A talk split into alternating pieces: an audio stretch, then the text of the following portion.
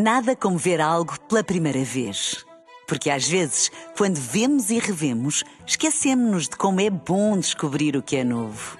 Agora imagine que viu o mundo sempre como se fosse a primeira vez. Zais. Veja como se fosse a primeira vez. Para mim, descabido. Ora, muito boa tarde.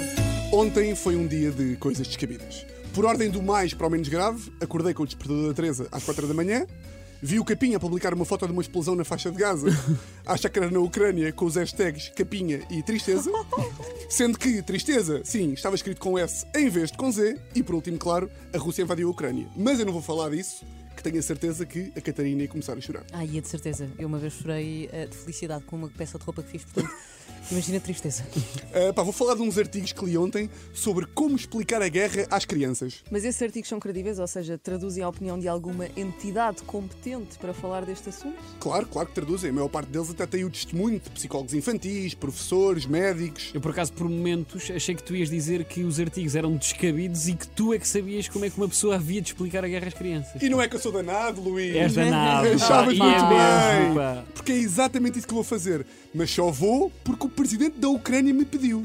Que é, para quem não está a par, o presidente da Ucrânia também tirou o curso de Direito. E também é comediante. E nós temos um grupo do WhatsApp chamado Risos na Europa. e ele ontem meteu lá a dizer: Tiago, podes brincar com o tema de explicar guerra às crianças no Para mim Descabido? E eu tipo: Tu ouves a Mega Hits? E ele: Toda a gente ouve, Tiago. 92.4. Luís Pinheiro. Rir melhor remédio. De repente ele é inglês.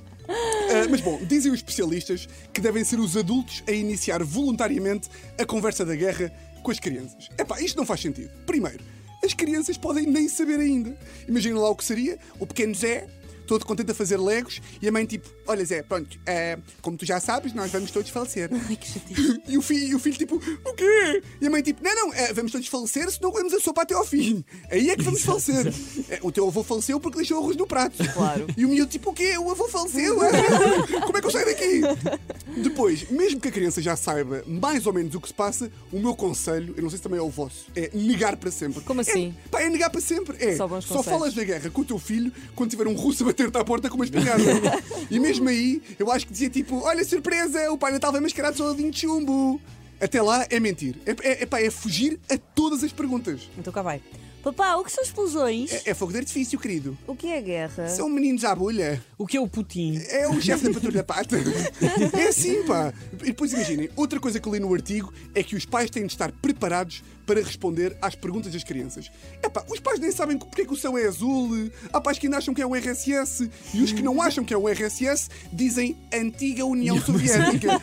É que eu já sei, eu já sei, pá, eu já sei o que é que vai acontecer. Como ninguém percebe nada disto, tal como nós falámos na última rubrica, os pais vão começar a pôr os pés pelas mãos e a assustar imensas crianças. Imagino é um pai a tentar ser didático e divertido, mas a deixar a criança completamente em pânico. Tipo, está o pai a dar a sopa ao filho e começa: abre a boca que vem o avião! Oh, o avião contra um prédio! A Catarina vai da escada. Catarina está em choque. Ou então, olha, se não comes a papa, vais ter um russo debaixo da cama. Eu juro que eu tenho mais medo do Putin do, Putin do, que, do que do papão. Acho que temos todos, não é? Sim, sim, Sim. claramente. Uh, Claramente. Ainda sobre preparar a conversa com os miúdos, há uma coisa que diz nos artigos e eu concordo. Os pais devem fazer uma avaliação do seu estado emocional antes de falar com os filhos. Para caso contrário, a conversa vira rapidamente uma sessão de psicoterapia do pai. Imagina, Pensem lá, tipo, está um pai muito frágil, vai a filha ter com ele, tipo, papá. Porquê que estás a chorar a ver TV?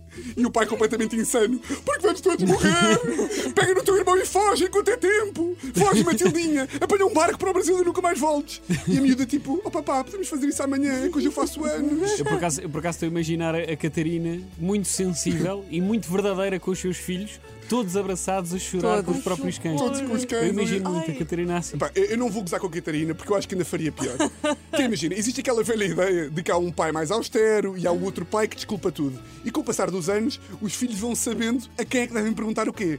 Quer faltar à escola, pergunta ao pai. Quer ir para a casa do namorado, pergunta à mãe. Claro. E eu vou ser claramente o pai banana. Que é, a Teresa está a tentar ser super, super frontal e adulta e eu atrás, atrás dela, atrás dos putos, a dar puns. Tipo, Tipo, é três a dizer à guerra e eu amei cocô, amei uma seca. Depois, quando os meus filhos vierem chorar, tipo, pai, a mãe disse que havia uma guerra, eu ia dizer tipo, a mãe é mentirosa, vamos comer um gelado. mas, mas a mãe disse que não havia gelados esta semana. Vocês acreditam na vossa mãe? Ela ainda agora disse que havia uma guerra. Pronto, acho que a conclusão a que chegamos depois desta rubrica é que deixar o Tiago explicar a guerra às crianças. Para mim, descabido. Para mim, descabido.